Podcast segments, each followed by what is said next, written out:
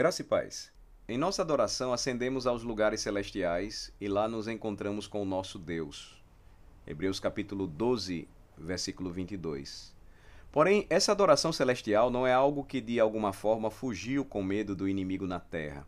Pelo contrário, como o livro do Apocalipse nos revela, com grande riqueza de detalhes, a adoração dos santos no céu realiza os julgamentos de Deus na terra. Os 24 anciãos adoram a Deus no céu, Apocalipse 4, versículo 10, e os sete selos são abertos no céu, Apocalipse 5, versículo 5. Contudo, isso não deixa a terra intocada ou inalterada. O que acontece no céu impulsiona o que ocorre na terra. Portanto, se desejamos nos envolver e lutar na guerra cultural, temos que lutar do lugar mais alto. É o único terreno elevado do qual podemos lutar com sucesso é, é, o terreno elevado do céu. Este é o lugar onde nosso Senhor Jesus está sentado à direita de Deus.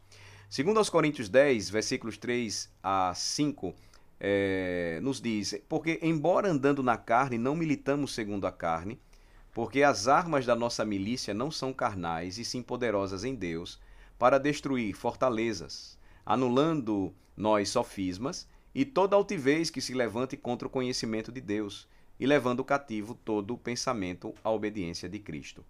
O apóstolo diz aos coríntios que ainda andamos na carne, mas não conduzimos nossa guerra de acordo com a carne. Nossas vidas ainda são carnais, sem que sejam mundanas. Esta é a diferença entre estar no mundo e ser do mundo. O fato das armas de nossa milícia não serem carnais não as torna etéreas, impotentes, mas o inverso. Elas são poderosas em Deus na derrubada das fortalezas do diabo. O homem incrédulo ergue duas coisas contra o conhecimento de Deus, e essas duas coisas, segundo o apóstolo Paulo, são sofismas e toda altivez. Estes homens sempre se exaltam, mas as armas da nossa milícia os derrubam e os levam cativos a Cristo. E a guerra é descrita como total. Estamos engajados em levar cada pensamento cativo à obediência de Cristo. Mas o que isso tem a ver com nossa adoração? Em primeiro lugar, notemos que o texto expressamente afirma que não cumprimos essa missão por meio de armas humanas. Uma das coisas que perturbam os secularistas da nossa cidade, por exemplo, é que eles nos ouvem dizer coisas como tudo para Cristo, por toda a vida, por todo sempre. Eles então acreditam que queremos colocar uma fileira de obstáculos em nossa cidade e começar a ditar termos e leis como se fôssemos o Talibã aracajuano. No entanto, quando estamos falando sobre essas coisas, não nos referimos a uma guerra sangrenta contra os homens, mas nos referimos a uma batalha espiritual. Não obstante, a guerra espiritual tem consequências em tempo real. A guerra espiritual não é uma guerra etérea ou alguma forma de guerra de faz de conta. Ela existe e ela está, ela está ocorrendo justamente nesse momento enquanto leio a pastoral de hoje. Segundo, sabemos que Jesus Cristo ascendeu aos lugares celestiais, à corte do ancião de dias, onde lhe foi dado o domínio com seu próprio, eh, o domínio de todo o universo. Ele comprou todas as nações dos homens com seu próprio sangue, e ele pretende conquistá-las. Daniel capítulo 7, versículos 13 a 14 fala desse domínio que o Senhor possui sobre todo o universo, e o Salmo 2, versículos 7 a 8, nos lembra que ele comprou todas as nações dos homens com seu próprio sangue e ele pretende conquistá-las. Ele disse a seus discípulos que havia recebido toda a autoridade no céu e na terra e que por essa razão eles deveriam se, espalhar pelo mundo e discipular todas as nações da terra. Mateus 28, versículos 18 a 20. Isso incluiria plantar igrejas, que são os centros de adoração do nosso Rei Jesus.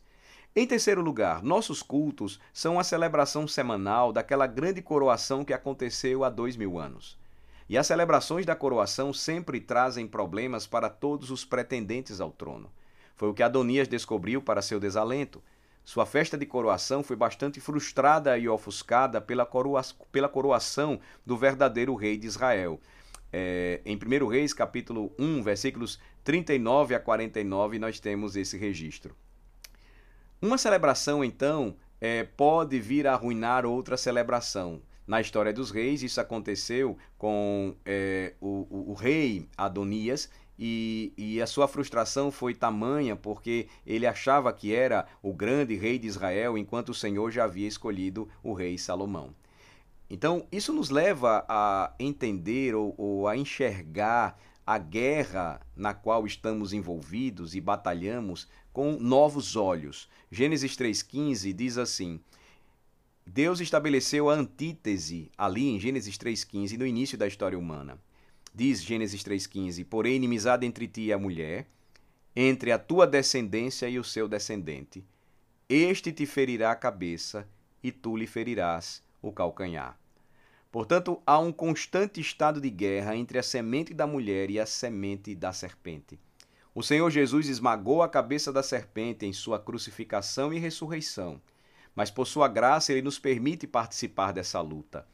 Romanos 16 diz: E o Deus da paz, em breve, esmagará debaixo dos vossos pés a Satanás.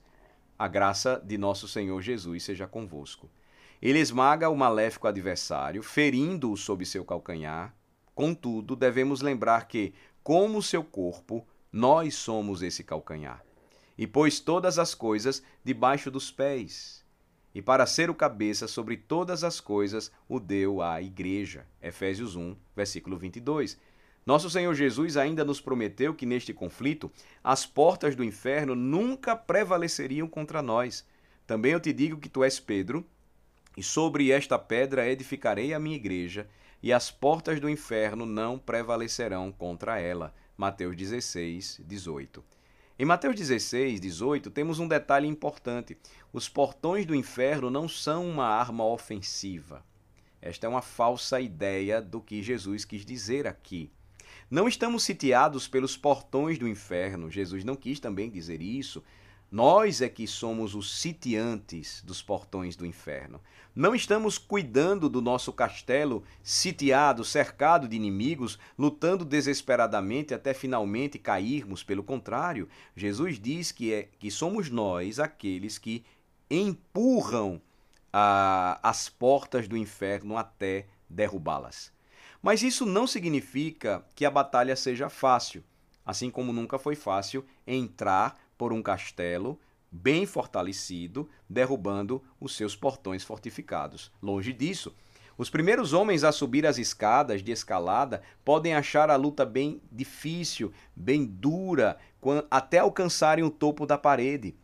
Mas o topo de sua parede é o que deve ser conquistado ou alcançado quando batalhando pela fé que de uma vez por todas foi dada aos santos, o povo de Deus sitia os portões do inferno e sobrepuja estes portões invadindo.